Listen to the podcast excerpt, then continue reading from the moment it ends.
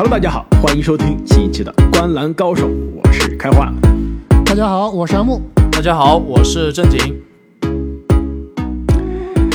那么，随着昨天西部决赛第五场的结束啊，那么 NBA 今年总决赛的第一支队伍就终于诞生了。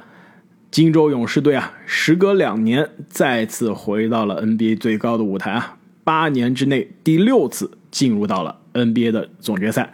那么，斯蒂芬库里呢，也是在比赛结束之后啊，捧起了职业生涯的第一座，也是 NBA 历史上的第一座，应该是魔术师约翰逊是吧？NBA 没错，西部决赛的 MVP。MVP 最有价值球员也是今年的最新奖项。其实，如果这个奖项以前有的话，斯蒂芬库里职业生涯至少应该还有另外两到三次夺取这个西部决赛最有价值球员奖杯的机会啊。西决之王不是吹的。那么这场比赛之后呢，勇士也是再次重返了久违的总决赛。那本期节目呢，我们就跟大家复盘一下刚刚结束的西部决赛的这第五场比赛啊，也是总结一下独行侠今年可以说是让人非常惊喜呢。最后结束的也是充满了一些小小的遗憾的今年的季后赛之旅。最后呢，我们也可以，因为现在录音的时候啊，东部的第六场还没有打，我们可以稍微跟大家复盘一下这个结束了已经有两天的东部的天王山之战。也接下来展望一下呢，东部剩下来的可能一到两场的东部决赛的比赛。那么还是我们今天的重头戏西决的复盘。昨天晚上看完了这场比赛啊，勇士重回巅峰，震惊。作为库里啊，勇士维金斯的球迷，有没有流泪？感想？对，有没有流泪？有没有这个在电视机前大喊？说实话，差一点。其实最后啊，看到比赛完了之后，这个领奖的场面。首先，这个场馆里面的勇士球迷久久不愿离去，一直陪着这个球队领完奖，整个场面还是挺令人感动的。而且，当这个追梦举起这个奥斯卡罗伯特森杯是吧？西部决赛冠军奖杯，然后库里最后举起这个魔术师约翰逊杯，哎，当时呃确实场面非常感动，而且在考虑到啊。作为勇士的球迷，过去两年陪着这个球队经历了低谷，经历了很多人的质疑啊，如今重新回到了这个巅峰的赛场。虽然说离最后的封神可能还差一步，但是到目前为止，对于这一支有过高峰、有过低谷的球队来说，真的是可以说是感慨万千。有这个老人伤病的回归，也有新鲜血液的加入，确实。而且比赛还是那么好看，没错。而且更关键的是啊，这支球队现在主力的框架基本上还是当年的，对吧？追梦、库里、克雷的框架，的确是有交易来的威金斯，有后来选到的普尔啊，但是主力的框架还是没变，还是过去八年的这个味道。而且呢，今年的这个勇士啊，再次证明了这个养成系的球队的成功，是吧？我的主力基本上除了微金啊是交易来的，其他都是自己选到的，而且都不一定是高顺位选到的。所以这个养成系的球队的成功啊，也是一个非常励志的故事啊！八年六进总决赛，你别说正经，像你这样的勇士球迷会感动。我这个非勇士球迷，其实看最后那一段视频啊、颁奖啊，包括球员、球迷脸上的喜悦的表情啊，我看都是相当感动的。那毕竟勇士真的是三年时间啊。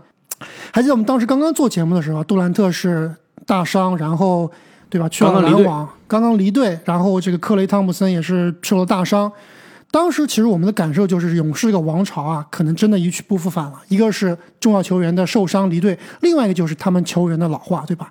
就当时我们看追梦格林状态也是不如以前，库里，前两天，库里已经三十三、三十四、三十五岁了。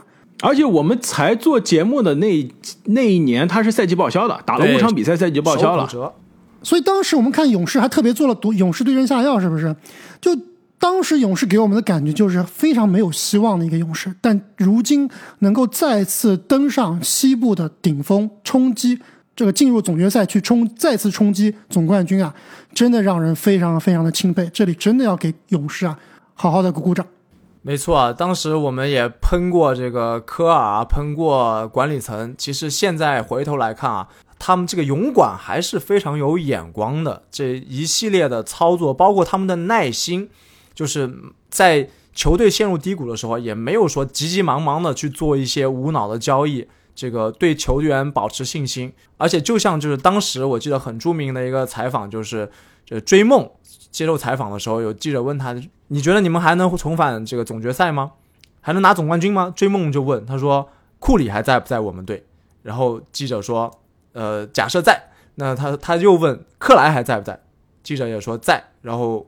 追梦就非常有信心的说能一定能，所以这个其实部分体现了呃这个勇士队的这种底蕴啊。另外，其实我还想最后也夸一下库里啊，因为我觉得库里遭受的质疑实在是太多太多了。每一场比赛，当他的队友站出来打出好的表现的时候啊，当都会有人说啊，库里就是抱大腿，全靠队友。但其实我觉得这正是库里的厉害之处啊，他并不是说每次都把这个基础数据打得最亮眼，得分最高，篮板最多，或者是助攻最多的人。但是正是因为他的牺牲啊，正是因为他在勇士的整个体系才能运转起来。我就这么说吧，我觉得看了勇士今年的季后赛之旅，你把今年任何一个球星换和库里兑换。勇士都不可能到达现在的高度，是这样子。正经，其实我觉得很多之前黑库里的球迷啊，最多黑他什么，就是说他是体系球员，对吧？说他因为在这个好的环境中打球。但是，就像你刚刚所说啊，这个勇士的体系是什么？勇士的体系不就是库里吗？库里就是体系啊，是不是？没错。所以我同意，就是你把这个库里换成其他球队、其他球员啊，这个球队转不起来的，这个战术是打不起来的。哪怕是你换到詹姆斯。或者说杜兰特，或者说字母哥这样的球员，这个如果说排名现在排名硬排名，可能很多球迷或者媒体会把他们排到库里前面啊。但是真正对于这支球队的贡献，对于这支球队的气质的建设，对于这支球队的打法来说啊，那就是库里，不能有其他人，对吧？没错。而且我还想说一句，就是这个刚刚正经刚刚开花提到养成系的球队啊，其实这个勇士队，我我觉得作为勇士球迷啊。现在真的应该是非常非常的开心，不光是今年有争夺总冠军的实力和非常大的概率能够拿到总冠军啊，另外就是啊，他还有一个非常好的未来啊，是不是？对不对？我们说之前的勇士，每一个王朝球队都会面临老去，那可能就是三五年，对吧？最长三五年，短则两三年。但是勇士这个球队，虽然说过去两年战绩不好，但是他们通过这两年啊。做了很多很多事情，这就是勇管厉害的地方。就他们没有说是 all in，比如说像之前詹姆斯所在的骑士啊，这个之前的热火啊，对吧？通过交易很多选秀权来赌球队的未来。那勇士其实在过去几年都是有自己的选秀权的。当你自己战绩不佳的时候，仍然能够通过自己的存在的选秀权，能够去选一些。可能未来能够接班的球员，所以勇士现在状态是个极其健康的状态。我觉得哪怕今年夺不了冠，明年还是可以夺冠，后年还是有希望的。就是因为不光有这批老人在，他们这个新进的这些天赋满满的后备军啊，我觉得是很快就要马上就要崛起的。就新老连接上以后啊，我就打个比方，特别像当年马刺的 GDP，现在就是像马刺当年 GDP，在等待这个卡哇伊的加盟，或者他等待卡哇伊的成熟。那过未来几年。可能库里要老去，可能追梦要老去，可能克伦要老去，但是你后面还有库明加、穆迪，包括大家完全忘掉的怀斯曼，包括这个现在还是在壮年之中的维金斯啊，其实都是可以接上班的。还有普尔，还有普尔，包括卢尼也才二十六岁，没错，所以他这个班底是非常稳定的。所以现在来看，虽然说勇士在过去两年按下了暂停键，但是这两个暂停键按的某种程度上来说啊。说不定是一件好事。还有另外一点啊，就是勇士的管理层，其实在过去这几年变化非常多的情况下，操作非常的及时，而且呢，可以说是多次啊及时的止损。就比如说一九年的夏天，眼看杜兰特要走了，对吧？一个先签后换，虽然换来的拉塞尔跟杜兰特差距非常大，但至少你不是让他白白走掉了，你换来了一个前一年还是进入 NBA 全明星的球员。对吧？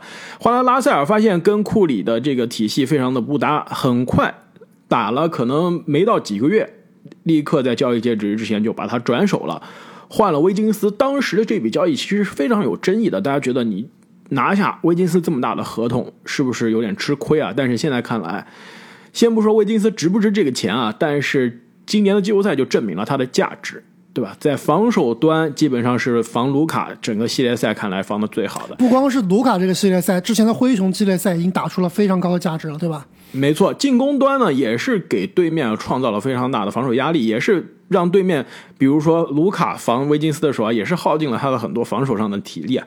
而且啊，这笔交易别忘了，不仅是获得了威金斯啊，这笔交易还是得到了一个二零二一的首轮的乐透签。这个乐透签最后是选择了库明加，所以这笔交易现在看来啊，勇士肯定是在森林狼上是赚到了很多的便宜啊。这是一个及时的止损，对吧？两连可以说是从杜兰特到维金斯连续两个非常好的交易。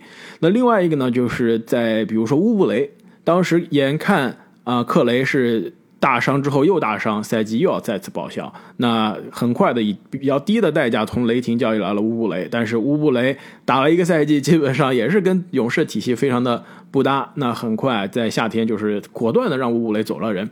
像这样的非常有魄力的交易，以及后面的及及时的止损，也是能看出这个冠军球队管理层的这个啊这个操作啊是不同一般。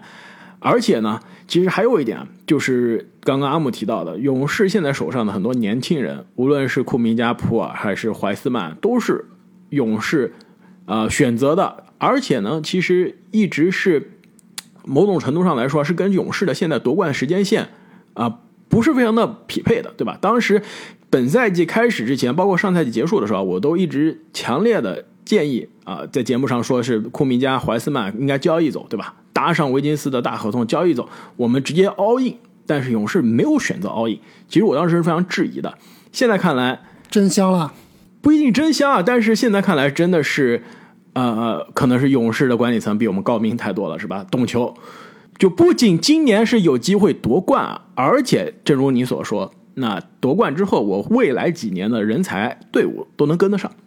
对，其实这就是我们说的这个养成系球队和雇佣。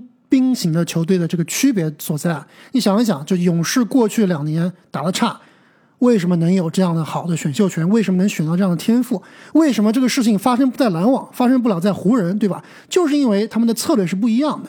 你想今年或者去年湖人打这么差，他们有手上有选秀权吗？都没有，打这么差一点作用都没有。但是勇士就可以，所以这个暂停键啊，其实不是说每个球队都能这么做的，还是要像勇士这样有这个。养成系的风格，存留自己的这个选秀权啊，才有这个资本去这么做的。但是呢，这未来的天赋啊，年轻人是能顶得上，就是才华这上面没有问题。问题就是勇士能不能有薪金空间，对吧？有没有足够的钱把年轻人都留下来？但这个呢，我觉得是今年的休赛期以及未来去考虑的事情啊。现在还是在季后赛，而且现在到了总决赛的关口了，更关心的是现在的当下的表现。那这场比赛之后呢？其实勇士这边我们夸了很多啊，我觉得还是有必要给达拉斯独行侠一些掌声的。你们说是不是？虽然独行侠最后没能爆冷啊，以下课上啊，让我的这个过于看好独行侠的这个毒奶现在有些这个打脸了。但是啊，我觉得独行侠在五场比赛看来，其实至少啊是赢了一场，对吧？有三场都是有竞争力的。没错，至少输的两场里面呢是呃输的四场里面是有两场有机会赢的，对吧？第一场对吧？每每一场的这个走势，我跟大家稍微复盘一下。第一场不用说了，挣扎了第一节，那最后第二节呢还能保持在十分之内的这个差距，到第三节、第四节就被带走了。那第二场比赛，独行侠非常著名的第二节。结束还是大比分啊，两位数的领先。第三节被这一波流追到个位数，那第四节被反超输掉了。这场比赛应该是独行侠能在客场拿下的，而且拿下之后一比一回到主场，形势可能就不一样了。对，没错。那第三场比赛呢，其实一样，在第二节啊，独行侠在主场的时候还是领先，领先的分数应该是接近是接近十分，差不多六六七分样的领先，但是同样到了第三节被一波流。然后第四节呢，有机会追进，但是最后还是在主场啊葬送了比赛。第四场比赛，面对有可能被横扫的亚利亚独行侠，可以说是终于是背水一战。从第二节开始就建立了优势，一度是二十九分的优势，但是到第三第四节不是第三节，到第四节一度被勇士的替补啊又追回到了十分以内，但是最后还是锁住了这场胜利。所以说这场独行侠可以说是赢得非常的漂亮。那最后一场呢，就是昨天晚上这场了。独行侠基本上从第一节开始就落后，那一直是没有办法追进比分，可以说是勇士赢得最轻松漂亮的一场。所以现在看来呢，的确这个输的是一个绅士的横扫啊，但是至少第二场，包括主场这个输掉的第三场，我觉得都是有机会赢的。对，肯你这样说肯定是有机会赢啊，但是其实从整个的情况来看，我觉得两个球队还是有明显差距的。那之所以现在很多球迷说打打我们脸啊，就当初我们为什么我和开花都是觉得这个独行侠是有获胜的可能性啊？其实，但是我们选的也是七场获胜，对，我们也选的也是七场，对。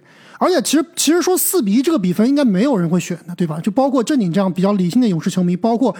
很多这个美国这边的比较资深的评论员或者是这个媒体啊，好像从来没有人看到说是有一个四比一的比分的，基本上就是四比二、四比三，而且很多非常厉害的这个。评论员，比如说这个 Rainer 的好几个评论员，他们也都是预测独行侠会赢的。所以，我们这个选独行侠会赢啊，也不是说我们一定要这个博流量或者说博眼球，还是通过我们当时的分析得出来的。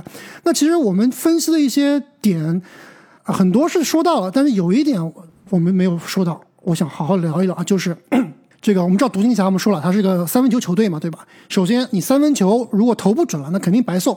就这四场比赛里面，输的这四场比赛里面，两场三分球不准，那肯定就是没戏了。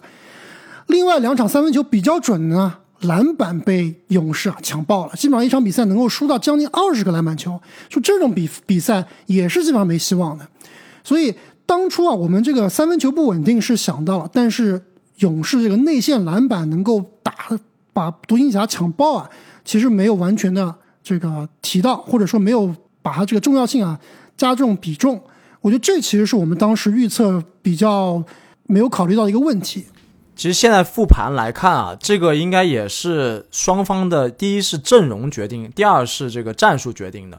因为独行侠这边打的节奏比较慢，其实我们看常规赛就知道，独行侠属于节奏 pace 啊最快最慢的这一档的球队。那勇士这边应对的策略啊，其实就是当鲁尼这样的高个在场的时候。呃，勇士的进攻回合选择不进行快速回防，就在原地直接抢前场篮板。其实这个，因为你独行侠那边慢嘛，那我即使抢不到，我再回防也来得及。所以这个其实导致勇士这边抢到了很多的前场篮板。其实我想说的就是卢尼这一点啊，是我们千千万万没有预料到了一个绝对是，如果凭 X 因素，这个系列赛的 X 因素，勇士这边肯定是卢尼，对吧？我们之前。都预料说，因为两边都是打小球阵容嘛，所以卢尼肯定上场时间都不会太多。很多这个专业的球评啊，都说卢尼可能都不会上场，就是因为独行侠这边啊，他没有现实的内线，都在外面飘着头，而且卢尼他的这个体重啊，包括移动速度都相对而慢，很容易被针对。但是之前前几场比赛我们聊过了，卢尼的防守不失位，对吧？不吃假动作，很多情况下。这个扑出去防小个也不吃亏，而且篮板球又把对方抢爆了，所以这一点其实我觉得是一个转折。对于这个系列赛来说，不见得说一定是通过卢尼赢下这个系列赛，但是最后四比一赢啊，我觉得卢尼可能真的是独行侠球迷啊，或者我们没有考虑到的一个问题。我觉得昨天晚上这场比赛可以说就是努力赢下来了，而且第四节嘛，我觉得就说第四节吧，独行侠一度落后二十多分，能追到第。这个第四节的时候能追到只落后八分啊！那最后卢尼的连续的关键的前场篮板，真的是让独行侠一点还手之力都没有。而且卢尼这一点真的是非常的奇怪。这个系列赛卢尼是每场上场二十八分钟，场均是十点六分、十点六个篮板。这个数，这个两双还有三个助攻的数据啊，那基本上全面的是职业生涯最好的一个系列赛，而且都是远超自己职业生涯的常规赛、季后赛的任何的平均水平。在常规赛，他上场时间也不会说到二十八分钟，而且之前两个系列赛他基本上就是上场十分钟左右，十多分钟。所以越是到了这个我们觉得，而且是很多分析师都觉得小球对奴隶非常不利的对位啊，他居然打的时间变长了，是职业生涯。打了最长的一个系列赛，这一点其实我觉得一方面夸卢尼啊，一方面还是要夸一下勇士的教练组，真的敢用。但是回到刚刚说的，就是我们当时预测的时候，我觉得卢尼这点没有考虑到，其实对我来说是有点失误的，因为其实他这个抢篮板，特别勇士篮板球啊，在前一个系列赛就已经体现出来了。面对联盟前场篮板最猛的、最能跳的内线打灰熊，勇士不但是篮板球啊不占下风，反而都是基本上每场比赛都赢对方篮板球的。所以你想想看，这个勇士的内线去抢灰熊都能抢得过，你抢到你这些什么鲍威尔啊、克莱布啊这样的球员，你不是对吧？吊打你吗？哎，这不一样。勇士为什么能赢灰熊的篮板？因为灰熊的篮板第一人被勇士小球打得上不了场啊！别忘了，亚当斯在莫兰特受伤之前，基本上是每场上不了场的状态。但即使你不考虑亚当斯，灰熊的这个内线抢板能力还是克拉克加 J 啊 J J 这个内线对对吧？包括安德森这样的球员抢篮板都是很猛的。我觉得另外一个呃，这个小牛这边其实值得夸的一点就是，事实上，我觉得小牛发现了除了卢卡东契奇之外啊，他们队里面另外一些值得依赖的球星，就比如说丁威迪。我觉得丁威迪真的是他们这整个赛季就交易之后啊最大的发现了，打的真的很好，而且他的这个持球能力，他的干拔能力啊，勇士防着也非常难受。没错，这整个系列赛呢，五场比赛丁威迪都是替补出场，但是呢，场均十六点六分。关键是呢，投篮命中率一点都不差。之前大家都说丁威迪不准嘛，比较铁，但是这个系列赛丁威迪真的是打出了自己的水平啊！百分之四十七的投篮，百分之四十五的三分球，百分之八十八的罚篮，那、可以说投篮的效率真的是非常好。而且昨天晚上这场比赛，仿佛是看到了打太阳淘汰太阳的那一场，应该是第七场吧？这个丁威迪的水平真的是一直在不断的给独行侠续命啊！那关键时刻下半场能又起死回生的希望，那丁威迪也是关键的球员。所以说，其实我们之前一直说独行侠这边的两个阵容缺陷啊，一个是第二、第三持球点，另外一个是内线。其实我觉得持球点这一点啊，已经部分上解决了，就差一个，呃，这个我我还是不同意。是吗？我觉得丁威迪可以做一个很好的第六人，可以做一个高配的克拉克森。但他们还有布朗森啊，其实我想说一句话，就是前两天大帝在推特上发了一句话，引起了非常大的争议，对吧？Dallas need another star。我觉得我还是就持这个观点的，就是一会儿我们说独行侠这个休他赛期说的是展望时候，达拉斯还是热火啊？我给他改了，他说迈阿密需要 another star，他说我说达拉斯需要 another star，我估计大帝是有点想念吉米了，大帝应该也是开玩笑的。他暗示啊这吉米的我们俩当年如果不分手是吧？我不是跟这个西蒙斯合体多好。求复合，所以那既然提到这个阿木，那你就提一下吧。你觉得独行侠这个阵容啊，我们上一期节目也说了是个半成品嘛？那你觉得到底缺什么？就是包括丁威迪啊、布朗森啊这些球员，今年其实说打的不错，但是到底适不适合这支未来的独行侠？就其实，如果独行侠的目标是每年进季后赛，然后每年的季后赛能够过一轮，我觉得这套阵容是没问题的。如果独行侠的目标是在未来的几年啊，想要进总决赛，甚至要拿总冠军的话，我觉得这套阵容是不行的，甚至这套打法可能也是不行的。就之前我们说，今年好多这个球队打魔球，对吧？三分球全部靠三分球能够走得很远，确实可能能够走到西决或者东决这样的舞台啊，但是能不能最后夺冠，我觉得历史上还没有证明全部靠三分球的球队能够夺冠，所以我们还是要这个继续往下看。那刚才刚才我说了，这个独行侠需要第二名明星球员，这个也是的。你看历史上夺冠的球队，进入总决赛的球队，有没有说一个球员，就除了可能除了这个几年前的这个诺维斯基的独行侠，他们是可能只有一名全明星的，另外所有的球队是不可能没有说一个球队只有一名全明星的。而且你看独行侠现在这支球队，连一个准全明星都没有。就你说打得好的布朗森啊，打得好的丁威迪啊，其实他们离全明星的水准，我觉得还是差的不止一步的。所以我觉得最主要的还是要不能说最主要吧，可能这个两个主要点之一就是如何能够找到卢卡身边的米德尔顿，找到卢卡身边的霍勒迪，这个是这个未来长期发展是最需要解决的问题。之前我们说的波尔津吉斯可能已经这个这个 plan 已经没用了，那是不是以后就不要第二个明星了呢？我觉得肯定不是的，还是需要一个卢卡身边可靠的这个帮手。另外一点，我觉得可能是重中之重的，就是独行侠这个内线实在是太差了，就是护框能力啊太差了。防守的这个篮板能力太差了。没错，你给努尼抢十七、十八个篮板，这是接受不了的，这真的接受不了。他再厉害，他也不应该是在关键的淘汰比赛能给你抢十七、十八个篮板。那独行侠最后对篮板一点保护都没有啊，真的是看得让人非常的伤心啊。对，所以如果让我来看啊，重中之重，而且可能是相对而言比较好解决的一个问题，就是找来一个靠谱的内线。这个内线不一定是要这个二当家的内线，不一定要说是要当波尔津吉斯，或者说之前传的沸沸扬扬的戈贝尔这样的球员。其实一个这个靠谱的一千五百万左右，甚至一千万左右的这个内线啊，我觉得就其实够用了。那对于二号球星啊，长远来说，应依然是独行侠最需要解决的问题。就比如说啊，之前我们说这个 CJ 麦克勒姆，现在已经基本上不太可能了，对吧？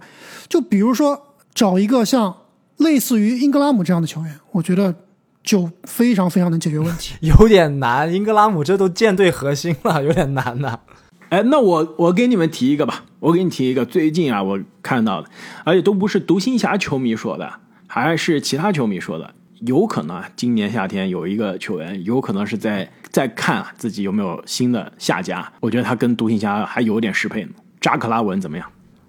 拉文 不好说，我觉得可以啊，我觉得拉文你让他做球队老大真不行，但是如果你让他在卢卡身但他现在边，作为球队老三还是不行啊，是不是？今年季后赛打的太差了。那是因为他现在的球队老大不是季后赛的料子，他要在卢卡身边就不一样了。你想想，空位三分球现在不是布朗森，不是波这个布洛克在投是吧？是扎克拉文投，而且卢卡下场之后有拉文带动进攻，我觉得还是还是非常不一样的。而且据说呢，拉文今年夏天真的是有可能去跟独行侠去见面去聊一聊，看看是不是有这个可能。我觉得肯定是比现在要好很多，这毫无疑问。但是我宁愿还是会相信需要英格拉姆这样的球员。我倒是觉得拉文还挺适合的，因为你给卢卡找帮手，其实你照猫画虎就行了，就是对着詹姆斯夺冠身边的这个队友找，其实就可以了。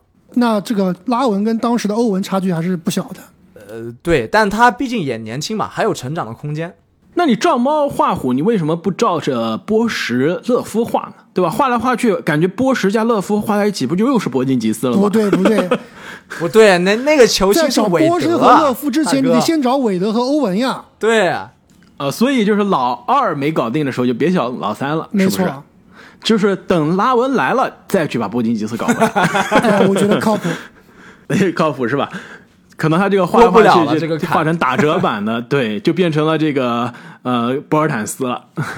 那另外啊，其实我刚刚提到啊，勇士他年轻人非常的好，但是存在续约的问题啊，就比如说今年夏天普尔怎么办？但普尔呢，其实说实话还有一年的时间，还有一年，今年夏天是可以提前续约啊，但是实在不行，我们拖延拖到明年。普尔也不是说一定不可或缺的，对吧？哪怕你续不了他，或者先签后换，我觉得都是可以操作。这个勇士队其实少了普尔，不是转不起来的。但是独行侠这边就不一样了，布朗森是比普尔前一年进入到这个联盟的，一八年跟卢卡同一年进入联盟啊，所以他今年夏天是限制性的自由球员了，因为球队呢前一年夏天没有跟他提前续约，所以布朗森怎么留队啊，现在是一个很大的问题。那今天我们录音的时候，早上看到最新的消息是库班在接受采访的时候说啊，他说我觉得布朗森想留队。我觉得这个说上去就让独行侠对让独行侠的球迷就有些老板这么说话了，对老板说是吧，不惜余力重金把他砸下来，他想走，我们给他钱，钱袋子太重了，把他他 拉下来走不动了都行。一说啊，我觉得他想留队，那就完了，是吧？对，这样一说，我觉得肯定留不了队了，对，除非他大降身价，对吧？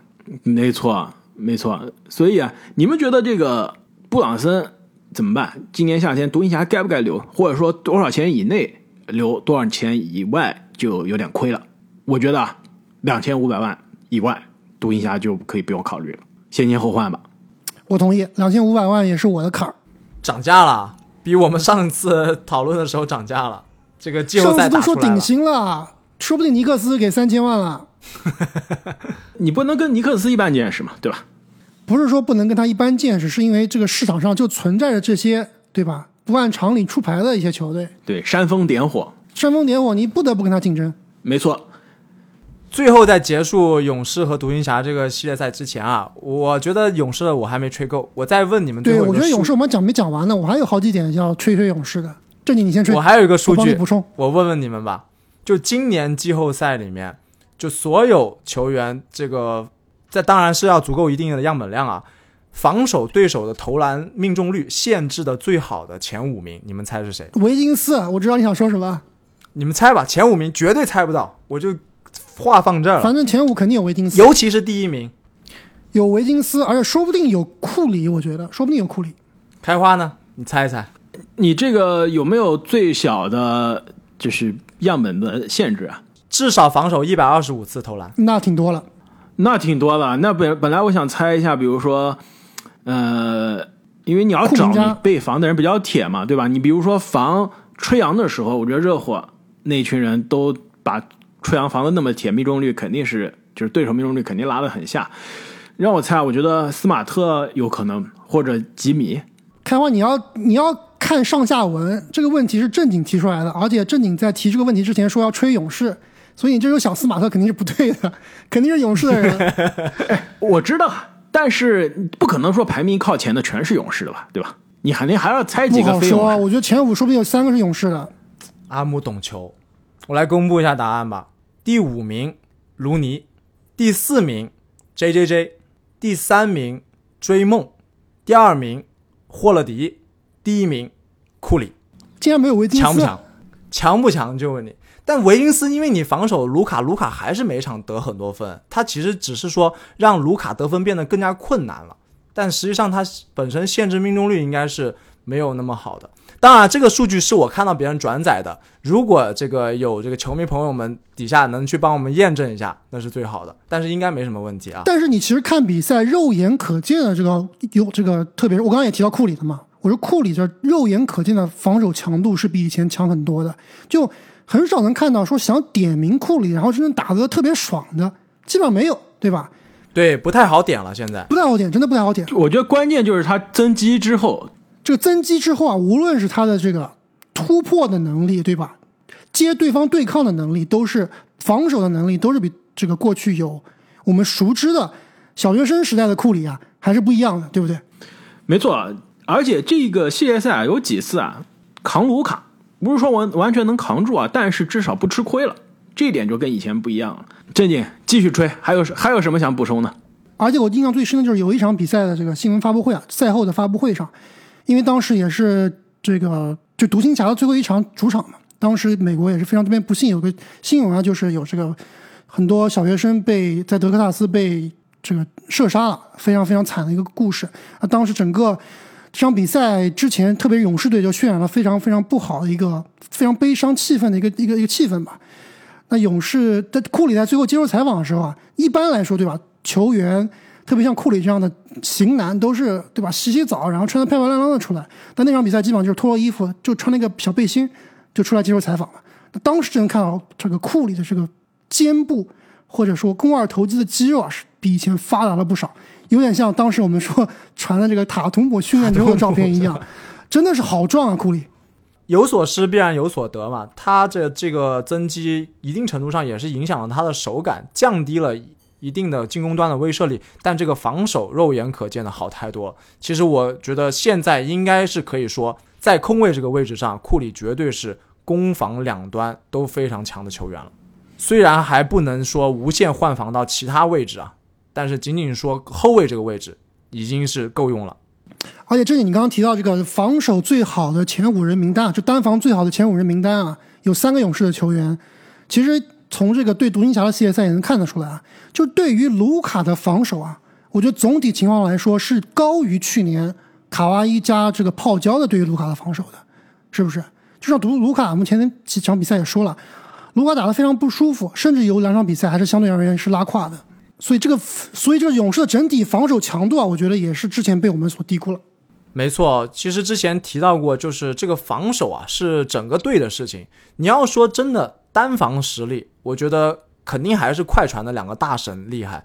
但是你要提到整体的轮转，包括这个卢卡突进去半步之后，其他的队友怎么协防、怎么夹击，对其他这个卢卡队友这边的轮转，这一点啊，勇士明显是做得更好。那么也是非常恭喜啊，勇士最终是进入到了总决赛。那么勇士呢，将在总决赛遇到的对手，现在依然我们录音的时候还没有确定啊。东部目前录音的时候是刚刚打完第五场比赛，凯尔特人是在客场战胜了迈阿密热火，因此呢，第六场今天晚上就要移师波士顿的主场了。那么之前啊，对于这一场系列这一组系列赛啊，我们经常是大家说我们是有点一场论是吧？那现在看来，我们一直以来比较看好的这个凯尔特人啊，呃，是不是胜出的概率越来越大？而且是被喷的最惨的一个系列赛，是不是？没错啊，其实有也怪我们这个上节目的上传时间啊，就上一次热火队在这个波士顿主场啊大比分赢的那场比赛，其实我们在。节目是之前前一天录的，但是由于各种原因，我们一直都没有剪辑完成。最后剪辑完成上传的时候，其实比赛已经在打了。就对比于你刚看完这个比赛，热火大胜的比赛，再回来听我们前一天录的这个节目，确实听起来有点 有点确实有点打脸。但是呢，好是好在我们头铁，对吧？没有反复横跳。不能说我们头铁，是我们理性，理性，理性。分析评球做预测，还是秉着一个理性的。通过自己的思考来来判断，对吧？没错，而且呢，我们的立场呢是非常坚定的，不不是轻易的动摇的。不是说看了一两场比赛，热火前三场赢了两场啊，就立刻觉得热火又香了。其实我们在这个系列赛开始之前夸凯尔特人的这些优势啊，其实现在越打凯尔特人的优势越明显。那热火这边不是说他打的不好，打的也是非常好，包括吉米巴特勒也是再次。让大家看到了季后赛吉米有多么的硬啊！而且今年的吉米又比往年的吉米更加全面了。但是热火这边重要的问题之一啊，就是进攻的火力，说实话，跟凯尔特人、跟全勤健康的凯尔特人相比，还是差了一些。越打到这个第五场的焦灼时刻，越能看出来，是不是？确实，而且巴特勒自从膝伤了之后啊，他自己的发挥也是受到了很严重的影响。上一场比赛可以很明显的感觉到。他这个拔起来投的那一下总是少一点力气，而且说回到对这轮系列赛的预测啊，其实我在这个留言区也跟很多朋友在探讨交流啊，我就觉得其实比赛的输赢不能作为我们评球是不是懂球的一个依据，因为这个比赛的这个因素实在实在是太多了，包括你说热火赢的那几场，或者是凯尔特人赢的几场，是不是有人把所有的因素都预料到呢？很难的，对不对？但是我你是以什么？基础什么思考的方式去预测的，这个就比较重要。如果是有理有据，就说明你懂球，对吧？而且说回到热火这边啊，我觉得还是得夸一夸热火这边他的这个韧性啊。我觉得即使很明显的感觉到，看了五场比赛了，热火的进攻确实是要比凯尔特人差一点的，但他们仍然抢下两场胜利，就是在他们防守端的这种强硬。造成了凯尔特人很多的犯规，很多的失误。呃，没错，很多的失误。而且他们在这个有时候在落后的时候啊，热火是属于那种有点像打不死的小强，对吧？就是能够把比分焦灼下来，甚至最后的反超。但是呢，你也要看啊，凯尔特人这边的韧性，对吧？今年的凯尔特人这个打了，其实已经是两轮，第一轮就不用说了，基本上是血虐，对吧？后面两轮基本上打的都是很焦灼的系列赛，但是凯尔特人没有一次是连败，对吧？打雄鹿、打热火都是输了之后立刻反弹，输了之后立刻反弹，这一点的韧性、临场的调整，我觉得也是要给凯尔特人的掌声啊。另外一点就是刚刚正经提到前三场的确热火的防守是非常的致命，尤其是呃大翻盘的那一场比赛，对吧？热火第三节给。塔图姆给凯尔特人持球人的施压，造成了对面多次的犯规。但是你可以看到，从第四场开始，凯尔特人对于对面的防守的针对就变了。因为热火的防守是什么样？其实跟独行侠有一点点像，就是我对上线的持球人的夹击施压，非常的、非常的这个这个可以说是非常可怕，非常的压力很大，坚决。但是呢，跟独行侠的这个包就是果断包夹又不太一样。就是独行侠这边可能是上线我果断包夹，剩下来三个人是这个无球很快的啊，这个这个换人对吧？但是热火这边经常是一个有点像什么幺三幺的站位，就是我一个人还是单防你的这个持球人，但是呢，我放弃底线的控位的人，我是把两个底我把底角的防守人，我不站在底角了，我把底角防守人上提，经常就是让你上线的持球人啊，我是面对一个主要的防守者，但是呢，我两个侧翼又有两个人提上来了，这样吹杨这样的就特别的怕这样，因为我吹杨的视野。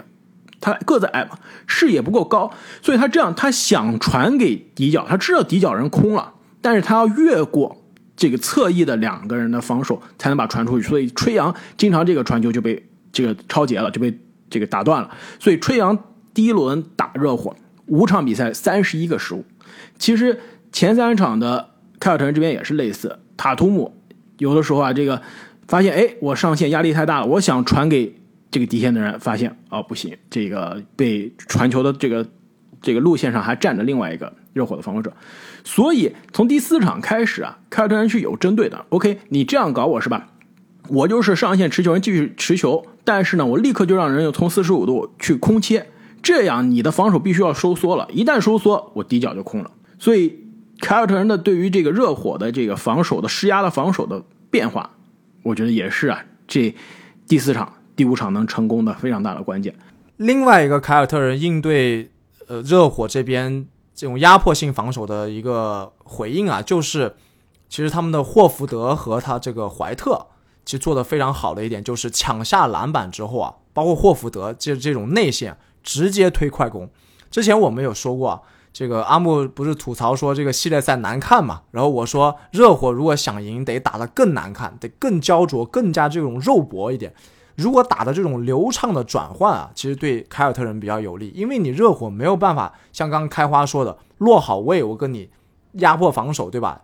那凯尔特人这边的应对就是我把速度推起来，根本手球都不一定要经过我的后卫，不一定要经过我的这个持球人塔图姆、杰伦布朗、霍福德，直接球运到前场，打乱热火的阵型，这也是他们应对的一个点。所以啊，我觉得吸取上一次教训，我们就不去预测了。今天晚上还有一场比赛，很有可能这这一集我们没有办法预测呀。我们已经在赛前都已经把预测完了，不能再改了，是不是？现在依然是我这个四比二，现在看起来是不是还是很有希望的？正经你是多少？四比三。我觉得今晚热火要赢，所以我和正经都是四比三。阿木你是四比二，就是我们三个人至少有人是要对的，也不一定。万万一万一热火连赢两场，那真的那真的 这脸是打的啪啪响。